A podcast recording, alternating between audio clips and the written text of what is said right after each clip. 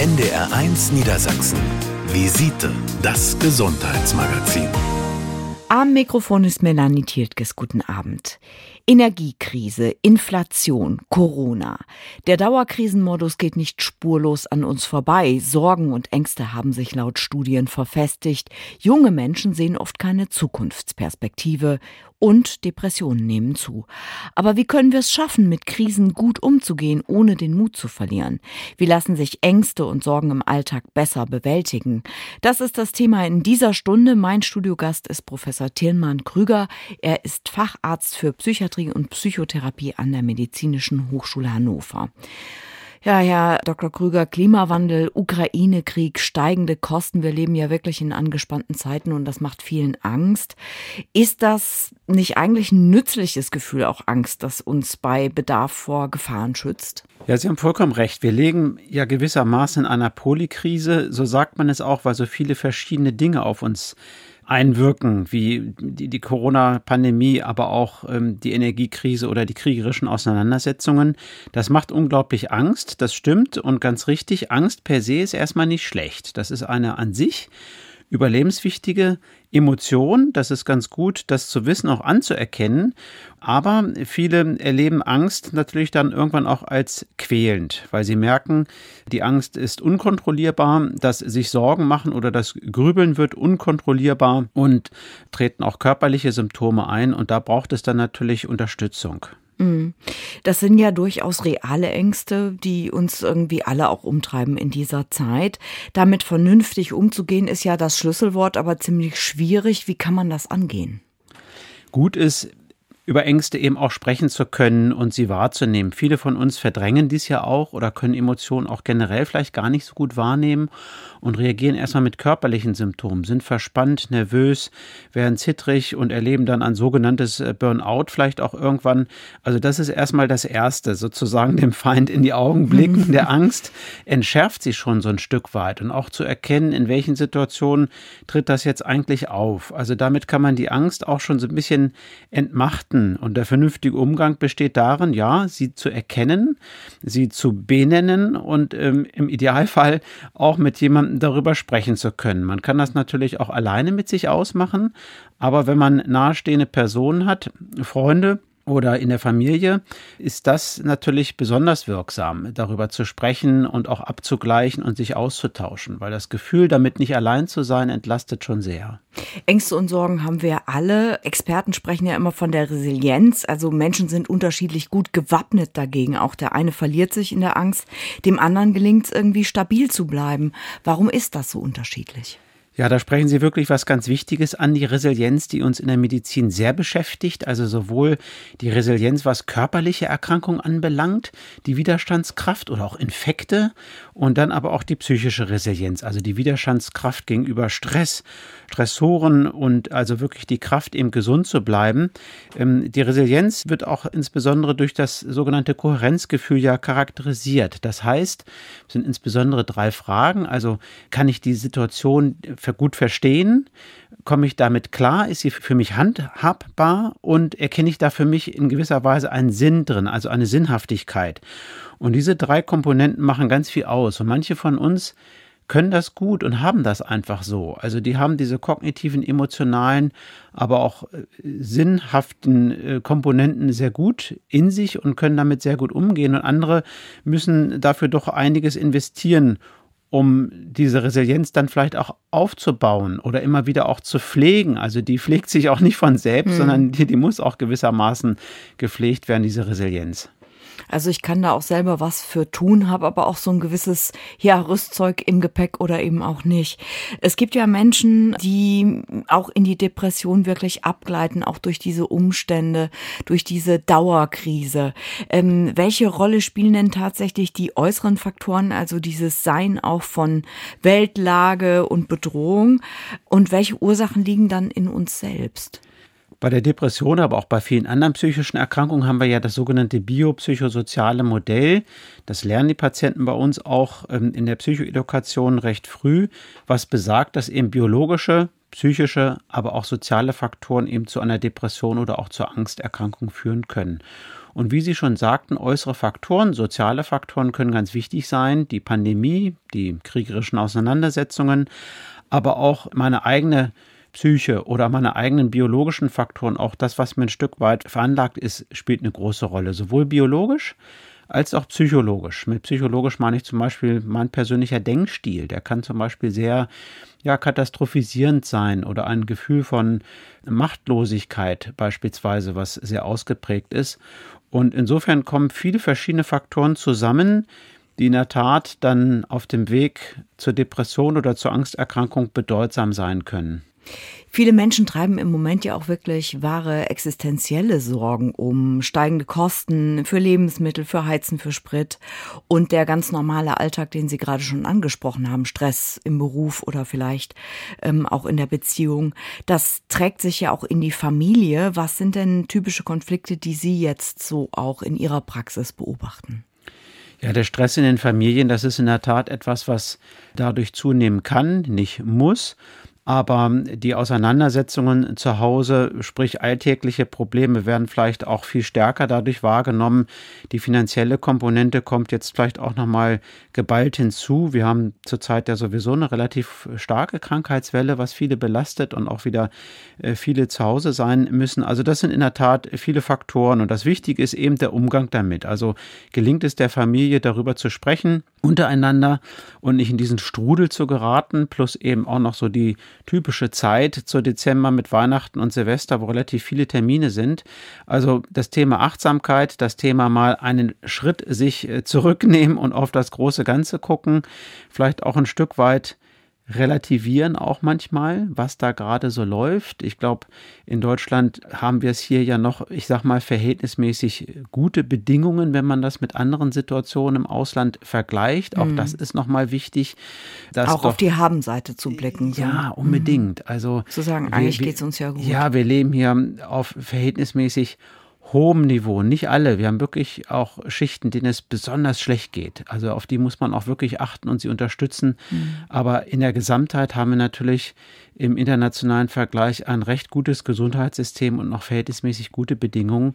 Und da auch ein Stück weit zu relativieren, manchmal auch eben, genau wie Sie sagen, die Habenseite und auch das Positive sehen und wertschätzen.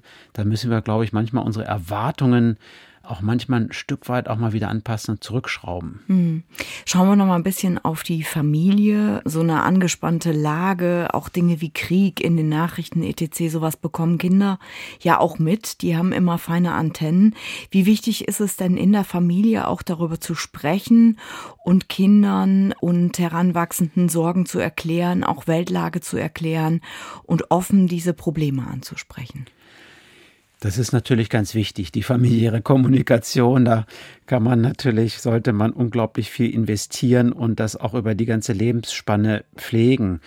Neben der Kommunikation ist aber fast noch viel wichtiger, dass die Kinder und Jugendlichen überhaupt eine verlässliche Bezugsperson haben in der Familie oder woanders auch. Also zum Beispiel auch im Kindergarten kann es wichtige Bezugspersonen geben oder auch in der Schule, weil in manchen Familien, die sind so zerrüttet, dass dort eine verlässliche Bezugsperson leider gar nicht zur Verfügung steht, dramatischerweise. Und da sehen wir, dass Kinder das manchmal dann auch in anderen Kontexten finden können. Mhm. Deswegen sind auch Schulsozialarbeiter, Psychologen als Ergänzung zu den Lehrkräften so unglaublich wichtig, sind wir der Überzeugung, weil ohne verlässliche Bezugsperson ist so das, was Sie angesprochen haben, das Gefühl von Geborgenheit, Sicherheit in solchen Krisenzeiten auch schwer, alleine in dem Alter so aufzubauen. Was macht Geborgenheit für Kinder aus in erster Linie? Dass, dass Menschen sie umgeben, denen sie auch vertrauen? Oder was ist da noch wichtig? Das ist letztlich ein essentielles Gefühl von Sicherheit, Geborgenheit. Also um mich wird sich gekümmert in guten wie in schlechten Zeiten, sage ich jetzt mal so plakativ. Das ist essentiell, muss man sagen. Das äh, ist äh, vor allem eine emotionale Geborgenheit ist ganz wichtig, aber natürlich auch, dass äh, ein, ein Kind vernünftig gepflegt wird und auch finanziell finanziell und bezüglich der Ausbildung abgesichert sind. Also, also das hat viele Komponenten.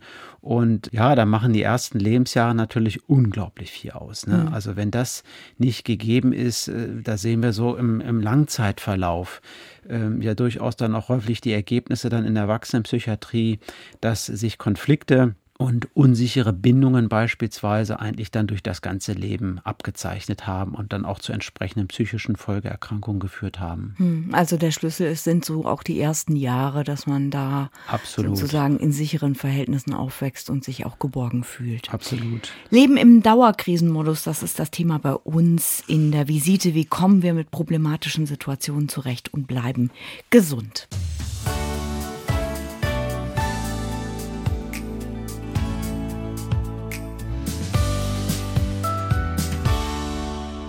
Sie hören die Visite mit Melanie Thielkes und mit unserem NDR1 Niedersachsen-Experten, Psychotherapeut Professor Tillmann Krüger von der Medizinischen Hochschule Hannover. Viele Fragen treiben uns in dieser Zeit zwischen den Jahren um. Was bringt die Zukunft? Wie geht's weiter im neuen Jahr? Dazu kommt die dunkle Jahreszeit und, Herr Professor Krüger, die Herbst- oder Winterdepression, die ist kein Mythos und auch keine Ausrede, sondern die gibt's wirklich. Wann spricht man denn von einer Winterdepression? Ja, die sogenannten Winterdepressionen oder in der Fachsprache die saisonal affektiven Erkrankungen haben tatsächlich einige Menschen, die dann also beschreiben, ich fühle mich niedergedrückt, antriebslos, ähm, habe auch Schlafstörungen und das hauptsächlich eigentlich nur zur Winterzeit, also da, wo die Tage kürzer werden und auch einfach weniger Licht da ist. Manche der Betroffenen besprechen auch von ähm, vermehrtem Heißhunger auf Kohlenhydrate, die mhm. Weihnachtszeit, der Jahreswechsel. Da versucht man ja gewisserweise das auch zu bedienen. Ein Stück ja. weit funktioniert das natürlich, kann auch glücklich machen in dem Moment, aber die zusätzlichen Pfunde haben dann natürlich auch entsprechende Probleme. Und das ist durchaus ernst zu nehmen. Manche haben diese rein saisonal affektiven Erkrankungen, aber man muss auch dazu sagen, viele Menschen, die sowieso Depressionen kennen, kennen zusätzlich auch noch diese Komponente und berichten dann, dass sie sagen, wir haben auch durchaus zu anderen Jahreszeiten Depressionen gehabt, aber jetzt die kurzen Tage sind nochmal besonders belastend. Mhm. Sie haben schon gesagt, das Licht spielt da eine ganz große Rolle. Wir sagen ja auch immer dunkle Jahreszeit. Äh, den Heißhunger auf Plätzchen kennen wir, glaube ich, alle ein bisschen. Das müssen wir jetzt von der Weihnachtszeit wieder abtrainieren. Aber äh, diese Sache mit dem Licht, äh, spielt das dann auch bei der Behandlung eine Rolle? Ja, genau, das ist ein ganz wichtiger Aspekt. Die Lichttherapie die ich sehr befürworte, weil sie so nebenwirkungsarm ist, letztlich ja auch. Und die ähm, aktuellen Studien gezeigt haben, dass das vermutlich ähm, einem Antidepressivum sogar ebenbürtig ist. Insofern ist es eine ganz einfache und sehr sinnvolle Maßnahme, das zu tun. Und die sieht meistens so aus, dass Betroffene sich morgens 30 Minuten vor so ein Lichtgerät, Lichtlampe, die zumindest 10.000 Lux haben sollte, setzen und gewissermaßen für 30 Minuten eine Lichtdusche machen mhm. und nebenbei auch äh, frühstücken oder lesen können. Einzelnen Tagen haben wir ja auch Sonnenschein draußen, also wenn man zu der Zeit dann auch wirklich rausgeht und 30 Minuten Spaziergang macht, morgens insbesondere, ist ein guter Impulsgeber morgens für den Tag dann äh, hat das im Prinzip die gleiche Wirkung, aber wir haben ja auch ganz viele dunkle Tage. Ja, das tut uns sicherlich allen gut, rausgehen ne, bei jedem Wetter. Ähm, Sie sagen schon, Winterdepression ist so eine Sonderform. Kommen wir mal zur allgemeinen Depression zu den Symptomen. Jeder ist ja mal schlecht drauf, grübelt oder schläft auch nicht so gut. Wann sagen Sie, äh, Vorsicht, das kippt, das sind jetzt Symptome, die gehen in Richtung einer Depression?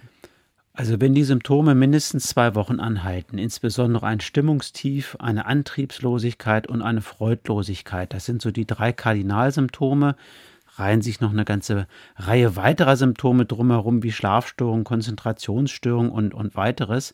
Wenn das länger anhält, also zwei Wochen ist da so das kritische Kriterium, dann sollte man das schon ernst nehmen und gucken, ob man da erste Hilfe in Anspruch nimmt mit Angehörigen oder auch dem Hausarzt, der Hausärzte mal drüber spricht, um das weiter abzuklären. Zwei Wochen sagen Sie, wenn es so lange andauert. Trotzdem zeigt ja die Praxis, dass es viel, viel länger oft dauert, bis jemand ja mit einer Depression Hilfe findet oder die auch tatsächlich erstmal entdeckt wird. Woran liegt das eigentlich? Ja, noch immer wird über Depressionen nicht gerne gesprochen und es wird als Schwäche gekennzeichnet. Also diese Stigmatisierung in der Gesellschaft ist immer noch da. Deswegen gibt es ja auch das sehr aktive Bündnis gegen Depressionen in ganz Deutschland und auch hier in Hannover, das immer wieder Aktivitäten und Veranstaltungen auch für Patienten und für die Allgemeinheit und Angehörige organisiert, um über dieses Krankheitsbild aufzuklären. Aber es ist eben ganz wichtig, darüber zu sprechen. Manche benennen es dann vielleicht erstmal Burnout ihre Symptomatik. Das ist ja auch erstmal so in Ordnung, auch wenn es jetzt kein klassisches Krankheitsbild ist, aber es ist sicherlich ein Kennzeichen dafür, dass jemand sehr erschöpft ist und auch nicht mehr kann und als Warnsignal sehr ernst zu nehmen. Also insofern mein Appell, unbedingt auch darüber sprechen in der Familie oder mit Freunden oder dann eben auch dem Arzt oder der Ärztin. Würden Sie sagen, wenn ich das selbst bemerke, mich belastet also alles so sehr, dass ich jetzt meinen Alltag auch nicht mehr schaffe, sollte ich dann erstmal mit meinem Hausarzt sprechen oder gehe ich dann gleich auf Therapeutensuche? Das ist ja gar nicht so einfach, so schnell einen Therapeuten zu finden. Die, mhm. die Versorgungslage ist da ja auch begrenzt und wir können die ja nicht unendlich weit aufbauen. Geschweige denn auch über die Finanzierung müsste man ja sprechen.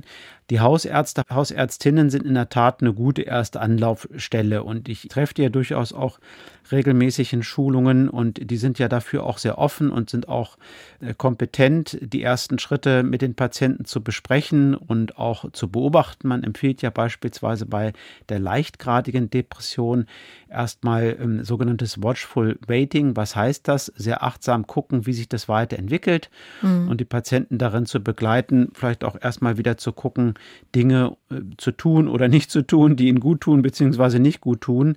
Also auch mit ganz praktischen Dingen erstmal zu helfen. Das heißt also, die Situation erstmal beobachten, das kann sich aber eben auch verfestigen und verschlimmern. Äh, wie wichtig ist es denn, dass ich da schnell handle, wenn ich merke, mir geht es dauerhaft nicht gut? Richtig. Also bei einer mittelgradigen oder schwergradigen Depression muss man natürlich sofort handeln, beziehungsweise wenn jemand weiß oder der Arzt, die Ärztin weiß, das ist jemand, der hat ja früher schon Depressionen gehabt. Also da ist es dann natürlich wichtig zu gucken, was ist jetzt mit unter Umständen vielleicht auch schnell ähm, reaktivierbar an Maßnahmen. Also das kann eben Psychotherapie sein, die so schnell gar nicht erhältlich ist, aber auch Tageskliniken können in Frage kommen, die ja auch Psychotherapie dabei haben. Da ist der Zugang etwas schneller als jetzt gleich eine Einzelpsychotherapie und überhaupt die Gruppenpsychotherapien, die in den Tageskliniken beispielsweise auch gemacht werden, greifen dann ja auch gleich mehrere Patienten ab, also sind auch sehr effektiv. Das ist das eine. Und medikamentöse Maßnahmen können natürlich auch sinnvoll sein. Und das lässt sich dann äh, mit dem Arzt oder der Ärztin ganz gut besprechen, ob man eine frühere Medikation zum Beispiel wieder aufnimmt. Hm, über die Therapie wollen wir gleich noch ein bisschen sprechen. Ähm, wir haben ja eben schon mal kurz anklingen lassen in der Situation Pandemie, aber auch allgemeine Weltlage, Ängste, ähm, sehen auch oft Jugendliche keine Perspektive Initiative. Die haben eben auch in der schulfreien Zeit einiges mitgemacht. Depression kennt ja keine Altersgrenzen. Unterscheiden sich die Anzeichen eigentlich bei Kindern und Erwachsenen? Ja, in der Tat ist bei Jugendlichen genau das passiert, was wir hier vor ein, zwei Jahren schon so prognostiziert haben. Da haben die Depressionen tatsächlich äh, zugenommen und die, die Kontaktsuche bei den Therapeuten hat massiv zugenommen. Mhm. Und äh, die Symptomatik kann sich unterscheiden. Nicht immer sehen wir so ein ganz klassisches Bild von der Depression, wie wir es bei den Älteren dann auch äh, sehen, mit niedergedrückter Stimmung ähm, oder, oder Antriebslosigkeit, Freudlosigkeit. Manche können vielleicht auch erstmal total gereizt reagieren. Äh, vielleicht hat der Konsum auch der sozialen Medien oder ähm, Online- oder Offline-Gaming zugenommen, so als typische Verhaltensweisen, die bei den Jüngeren auch gerne genutzt werden. Vielleicht haben die Schulleistungen deutlich abgenommen oder es ist auch zum Schulschwänzen gekommen oder zu vermehrten Konflikten inner oder außerhalb der Familie. Also da muss man durchaus etwas breiter auch gucken. Mhm. Die Jungen können es ja nicht immer so konkret benennen und sozusagen dem Arzt, Ärztin so die Symptome in die Feder diktieren, sondern da braucht es so ein bisschen breiteren Blick, weil es einfach facettenreicher auch auftreten kann bei denen. Ja, gerade in der Pubertät äh, sind ja Jugendliche auch einem Hormoncocktail ausgesetzt, sage ich mal, mhm. erleben das ja auch krisenhaft oder sind dann schwierig in einem bestimmten Alter. Das macht es vielleicht auch schwerer zu erkennen, da passiert gerade was oder geht in die falsche Richtung. Ja, absolut. Die Herausforderung ist tatsächlich groß und ähm, was wir auch in den Daten immer wieder sehen, ist, dass sich gerade so mit massiven Problemen oder auch gerade wenn es um Gewalt in den Familien geht oder äh, andere Grenzverletzungen, dass sich Kinder und Jugendliche nicht immer auch ihren Eltern oder anderen Erwachsenen offenbaren. Sie behalten es häufig für sich oder offenbaren sich nur in ihrer Peer Group, also in ihrer Bezugsgruppe bei anderen Gleichaltrigen. Also das macht auch nochmal so deutlich, dass eben so die Aufklärung und Schulung auch dieser Gruppe an sich der Kinder und Jugendlichen so wichtig ist und dass die eben auch kennen, Möglichkeiten kennen oder auch andere Personen kennen, an die sie sich wenden können, an die sie sich anvertrauen können. Das ist eben auch nochmal eine wichtige Botschaft. NDR1 Niedersachsen. Visite, das Gesundheitsmagazin. Am Mikrofon ist Melanie Thieltges. Energiekrise, Krieg, Sorgen um Gesundheit und Zukunft. Für Menschen, die bereits unter einer Depression leiden, ist die Situation besonders schwierig. Denn in einer Depression wird alles Negative im Leben deutlicher wahrgenommen. Doch auch psychisch Gesunden setzt der gefühlte Dauerkrisenmodus zu. Aktuell weist eine Studie der Krankenkasse KKH im Bundesvergleich besonders viele betroffene Männer in Hamburg aus. Danach war jeder zehnte Hanseat schon mal in Therapie. Im Studio ist der Psychotherapeut Professor Professor Tillmann Krüger aus Hannover unser Gast. Äh, Herr Krüger, überrascht Sie so eine Zahl? Jeder zehnte Mann in Hamburg war schon mal in Therapie? Das überrascht mich nicht.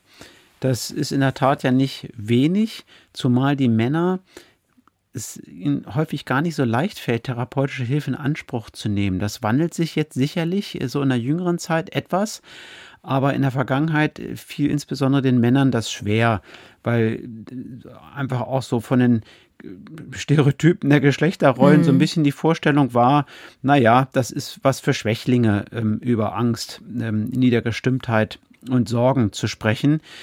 Da gibt es in letzter Zeit schon ein wenig einen Wandel, obgleich Depressionen und Ängste an sich durchaus bei Frauen häufiger auftreten. Aber ja, hier wird durchaus deutlich, dass eben auch diese Gruppe besonders beachtet werden sollte und die Männer gleichermaßen unter der Situation oder ähnlichen Bedingungen leiden können. Mhm. Eigentlich ja eine gute Sache, dass sich so Klischees auch aufbrechen, dass so dieses Stigmatisieren von Depressionen sich verändert. Man spricht ja inzwischen auch von einer richtigen Volkskrankheit und die Zahlen nehmen wahrscheinlich auch dadurch zu, was aber dann wieder bedeutet, dass Klinikplätze und Therapieplätze unheimlich knapp sind Wartezeiten lang sind. Was erleben Sie da an der MAH? Das ist tatsächlich so. Insbesondere ist die Wartezeit lang für einen ambulanten Therapieplatz in der Einzeltherapie bei einem Psychotherapeuten oder bei einer Psychotherapeutin was natürlich auch gewissermaßen eine ja, aufwendige und luxuriöse Situation ist, muss man sagen, dass jemand 20, 40, 50, 60 Stunden Zeit hat in einem 1 zu 1 Setting. Mhm. Deswegen sind die anderen Versorgungsformen, sei es jetzt stationärer Natur, also stationäre Psychotherapie, teilstationäre Psychotherapie in den Tageskliniken äh, gleichermaßen wichtig und sollte eben auch berücksichtigt werden. Beispielsweise in den Tageskliniken sind die Wartezeiten nicht so lang und zum Teil auch in der stationären Psychotherapie weniger lang als jetzt im ambulanten Bereich. Also wenn jemand deutlich erkrankt ist, sind das auch nochmal Optionen, die man bedenken sollte. Und der Vorteil an einer stationären oder teilstationären Therapie ist ja auch, dass es gewissermaßen ein Boost ist. Es ist eine ja sehr intensive Therapieform, mhm. zudem häufig nicht nur Einzelgespräche, sondern auch Gruppentherapie. Das heißt, wir haben da auch die soziale Interaktion, die ich für so wichtig halte. Das heißt also, der Genesungsprozess kann da nochmal deutlich beschleunigt werden. Mhm. Sie sprechen schon Säulen auch der Therapie an. Was sind da die wichtigsten Punkte bei einer Depression? Wo setzen Sie an? Es gibt also als eine Säule die Psychotherapie, die ganz wichtig ist, eine zweite Säule die pharmakologischen Maßnahmen, das sind insbesondere Antidepressiva und als dritte Säule aber auch noch soziale, sozialtherapeutische Maßnahmen. Ambulante psychiatrische Pflege kann das beispielsweise sein oder auch ambulante Gruppen, die sich treffen, bis hin auch sogar auch in dem Bereich der Selbsthilfe, Selbsthilfegruppen. Das heißt also, eine Depression sollte immer sehr umfänglich angegangen werden und ich halte insbesondere von diesen psychosozialen Maßnahmen sehr viel. Ich frage auch jeden Patienten, wie sein persönliches soziales Umfeld ausschaut, wie es mit den sozialen Kontakten, Freunden und Familien aussieht, weil soziale Isolation ist eigentlich ein ganz, ganz wesentlicher Faktor für Depressionen und Ängste und äh, leider auch in der Aufrechterhaltung und da ist eben auch prospektiv ganz wichtig zu gucken, wie man da Patienten unterstützen kann, wieder zurückzukommen, so auch ins soziale Netzwerk. Mhm. Auf welcher Basis entscheiden Sie denn, was sinnvoll ist? Also viele fürchten sich ja zum Beispiel davor, Tabletten einzunehmen, Psychopharmaka, das ist so ein, so ein Reizwort. Also bei uns in der Psychiatrie und Psychotherapie hat sich eigentlich die sogenannte partizipative Entscheidungsfindung recht gut durchgesetzt. Was heißt das? Es ist nicht mehr so wie früher, wo man eine gute sogenannte Compliance wollte, sprich der Patient macht das, was der Arzt sagt, also der mhm. paternalistische Stil, sondern idealerweise ist es so, dass die Betroffenen und der Arzt, die Ärztin gemeinsam entscheiden, was halten wir in deiner, ihrer Situation jetzt für sinnvoll aus diesem, ich sag mal, Fächer, aus diesem Fächer an Möglichkeiten, die bei einer Depression oder auch bei einer Angst sinnvoll sind, von den Säulen, die ich eben so ein klein wenig erläutert habe, weil wir wissen, nur wenn der Patient selbst überzeugt ist davon, dass das sinnvoll ist, was er tut und dass er das auch durchhalten kann, dann ist die sogenannte Adherenz auch gut. Und die heißt also, Patient ist überzeugt und nimmt es ein und befolgt mm. es auch. Mm. Nun ist ja eine Depression keine Erkrankung, wo man sagt, du nimmst jetzt hier die Pille und dann geht das ganz schnell wieder weg, sondern da braucht es Geduld, da muss auch der Betroffene, die Betroffene selber irgendwie mitarbeiten. Ähm, trotzdem ist diese Sorge vor Nebenwirkungen von Antidepressiva, Psychopharmaka ja weit verbreitet. Welche Risiken gibt es da tatsächlich? Jedes Medikament, jede Maßnahme ist in der Tat, kann mit Nebenwirkungen einhergehen. Die Psychotherapie aber übrigens auch, kann mhm. auch zu einer Verschlechterung führen oder auch, dass jemand keinen Nutzen davon hat. Das muss man ehrlicherweise auch sagen. Bei Psychopharmaka ist es ganz ähnlich. Darüber muss man aufklären und gucken, welches Psychopharmakon, welches Antidepressivum am besten passt. Die meisten, gerade die neueren, sind ja sehr sicher geworden in der Anwendung, aber ich kann bei keinem Medikament mit Sicherheit sagen, dass nicht doch Nebenwirkungen auftreten. In den ersten ein, zwei Wochen können es äh, typischerweise auch mal äh, Übelkeit sein oder auch Verdauungsprobleme oder auch eine erhöhte Nervosität paradoxerweise, die dann aber nach einer oder zwei Wochen eben weggeht. Also da braucht man so ein klein wenig Geduld. Die meisten Nebenwirkungen gehen wieder weg. Aber da ist eben ganz wichtig, mit dem Arzt oder mit der Ärztin im Kontakt zu sein. Einerseits ist es natürlich gut, sich einen Beipackzettel durchzulesen und mhm. informiert zu sein. Ja, stimmt. Andererseits kennen wir auch die sogenannten Nocebo-Effekte. Also wenn ich was Schlimmes erwarte, ist die Wahrscheinlichkeit höher, dass sie dann noch eintritt. Das heißt, ich, ich muss da so einen Mittelweg finden, mich einerseits gut zu informieren und andererseits aber auch zu gucken, wenn man wirklich schwer erkrankt ist, dass wir wissen, dass auch mit Antidepressiva Leiden damit deutlich reduziert werden kann und auch die Rückfallraten können wir mit Antidepressiva oder auch mit Psychotherapie immerhin halbieren. Hm, ganz viele Patienten fragen ja auch, äh, macht das abhängig? Kann ich das wieder absetzen? Antidepressiva machen keine klassische Abhängigkeit. Das wäre ja das Verlangen nach mehr, Toleranzentwicklung, ich brauche immer mehr, mhm. ich habe ein ganz starkes Verlangen. Aber was wir bei einigen sehen, insbesondere die Antidepressiva, die was mit Serotonin machen, wir sehen sogenannte Absetzphänomene. Das heißt, man darf, sollte sie nicht abrupt von heute auf morgen absetzen, sondern langsam ausschleichen, weil ja, das Gehirn natürlich sich auch verändert unter dieser medikamentösen Gabe. Das wollen wir zum Teil ja auch. Aber diese Veränderungen führen eben dazu, dass man das leider merkt, wenn von, von heute auf morgen abgesetzt wird. Das sind keine klassischen Entzugssymptome, aber doch sogenannte Absetzphänomene. Und insofern ist das eben ganz wichtig zu berücksichtigen. Sie haben eingangs schon gesagt, Hilfe zu finden ist nicht so ganz einfach. Therapieplätze sind rar und das ist alles auch dann mit äh, langen Wartezeiten unter Umständen verbunden. Viele Kommunen bieten ja auch Beratungsstellen an. Es gibt sozialpsychiatrische Krisendienste. Für wen ist das denn die richtige Adresse? Also wir hatten ja über verschiedene Möglichkeiten gesprochen, vom Hausarzt, Hausärztin zuvorderst, die erstmal eine gute Anlaufstelle sein können. Beratungsstellen und der sozialpsychiatrische Dienst generell kommt absolut eigentlich erstmal sogar für jeden theoretisch in Frage. Die machen ja sogar auch Hausbesuche für Menschen, die es nicht mehr schaffen, persönlich vorbeizukommen. Wenn jemand schon aus früheren Krisen oder depressiven Episoden Kontakte hat zu einem Psychotherapeuten oder auch zu einem Psychiater, Psychiaterin, lohnt sich natürlich auch der Anruf dort. Und in einer wirklich auswegslosen Situation kann sich wirklich jeder, jede in den Notaufnahmen der psychiatrischen Kliniken vorstellen. Das ist also wirklich wichtig oder dort auch anzurufen, in der Krise äh, diese Möglichkeit eben auch zu nutzen. Mit Krisen gut umgehen, psychisch gesund bleiben, das Thema bei uns in der Visite und mehr dazu gleich hier mit Professor Tillmann Krüger im Studio.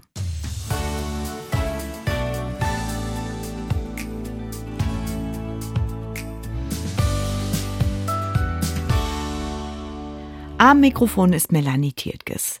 Mit Krisen leben lernen, psychisch gesund bleiben, darum geht's bei uns in der Visite. Und wenn Sie beim Thema Gesundheit gern zuhören, dann schauen Sie doch nächste Woche Dienstag um 20.15 Uhr auch mal bei den Kollegen der NDR Fernsehvisite rein. Ein Thema dann Augenprobleme, wenn die Augen ständig brennen oder tränen. Bei uns geht's jetzt aber weiter darum, auch in krisenhaften Zeiten gesund und positiv zu bleiben. Im Studio ist der Psychiater Professor Tillmann Hermann Krüger von der Medizinischen Hochschule Hannover. Herr Professor Krüger, kommen wir noch mal auf die Weltlage zu sprechen. Klimawandel, Energiekrise, Pandemie, das alles ist ja da, das verschwindet nicht und bedroht uns faktisch auch. Sind wir eigentlich als Menschen so anpassungsfähig, dass unsere Psyche hm, das langfristig auch verkraftet, so ein Dauerkrisenmodus? Also die Psyche ist in der Tat sehr anpassungsfähig, das stimmt. Wir sprachen ja bereits über Resilienz auch, was aber auch deutlich macht, dass jeder damit dann doch auch sehr unterschiedlich reagiert. Und letztlich muss man sagen, dass einige von uns schon auch Dauerstress empfinden und dass das auf Dauer eben nicht gut geht. Und das zeigen ja leider auch die aktuellen Zahlen der Inanspruchnahme im Kinder- und Jugendlich-psychiatrischen Bereich oder auch bei uns in der Erwachsenenpsychiatrie. Das heißt, ja, anpassungsfähig sind wir und wir sollten auch ein bisschen das immer wieder betonen, dass wir Resilienz haben und dass es ganz wichtig ist, diese auszubauen, aber sie reicht nicht immer. Und deswegen ähm, sehen wir eben leider, dass es für viele derzeitig dann doch zu viel wird und langfristig so auch nicht mehr aushaltbar ist und da Unterstützung nötig ist. Hm. Ein positiver Punkt bei all den Krisen und bei all dem Stress ist, dass die Solidarität in schwierigen Zeiten unter Menschen ja groß ist, wenn wir zum Beispiel auch auf Hilfen jetzt für die Menschen in der Ukraine schauen. Viele haben ja auch spontan Geflüchtete aufgenommen. Helfen und was für andere tun, hilft das auch uns selbst? Ist das auch so ein Punkt, uns selber besser zu fühlen? Absolut. Also das ist essentiell. Wer da für sich eine Sinnhaftigkeit entdeckt, die ja ganz offenkundig ist, aber mhm. wenn da jemand auch von sich selbst überzeugt ist, das möchte ich jetzt machen.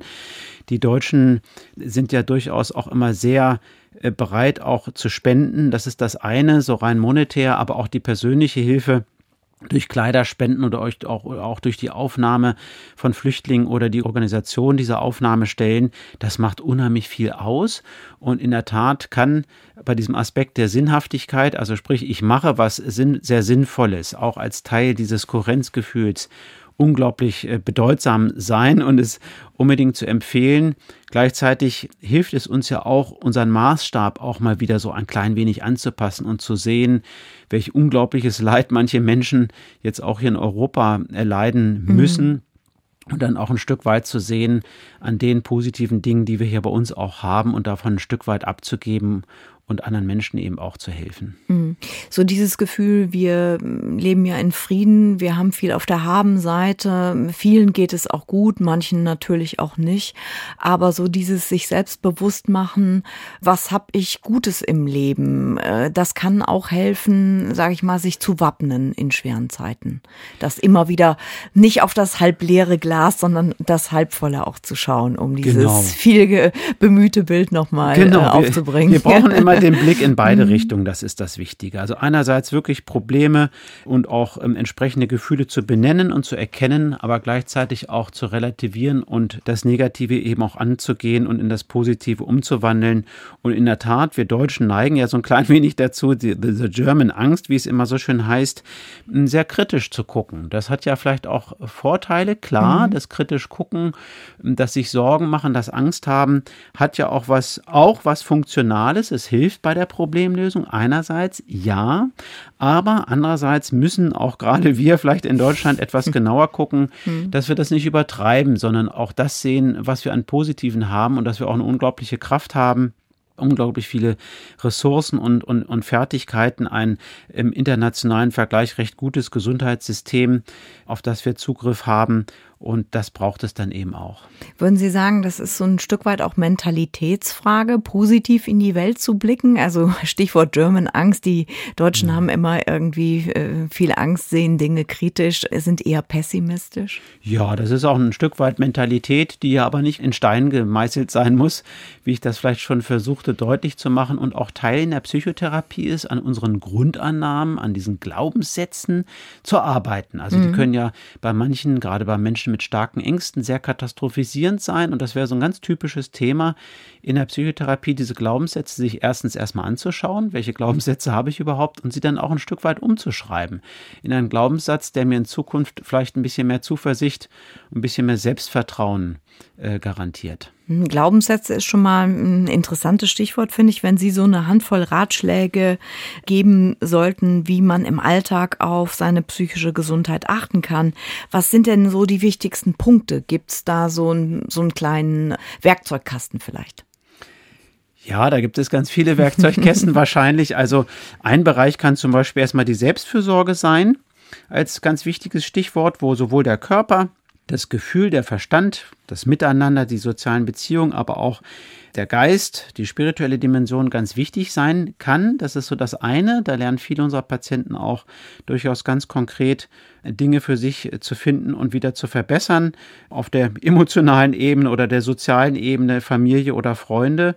Und wenn man so auf den Blog der Resilienz guckt, ist das ganz ähnlich. Da tauchen immer wieder die gleichen Ratschläge und Dinge auf, wie erstens Beziehungen pflegen beispielsweise, zweitens mhm. Krisen als nicht unüberwindbar betrachten oder drittens Akzeptanz, dass Veränderung Teil des Lebens ist. Und viertens möchte ich vielleicht noch nennen, deine eigenen Ziele verfolgen, eine Passion entwickeln. Das finde ich so ganz wichtig. Diese eigenen, diese persönlichen Werte. Was ist mir wirklich bedeutsam? Was möchte ich für mich oder meine Familie, meine Freunde im Leben erreichen? Mhm. Und wo liegt meine Leidenschaft? Mhm. Äh, also das halte ich für ganz wichtig. Das sind ja vielleicht auch so zum Jahreswechsel so ganz interessante Gedanken, weil das hält uns so ein bisschen am Leben, das steuert unsere motivationalen Systeme, das heizt uns gewissermaßen von innen an, dass wenn wir diese Ziele für uns erkennen, diese auch mit Leidenschaft verfolgen können.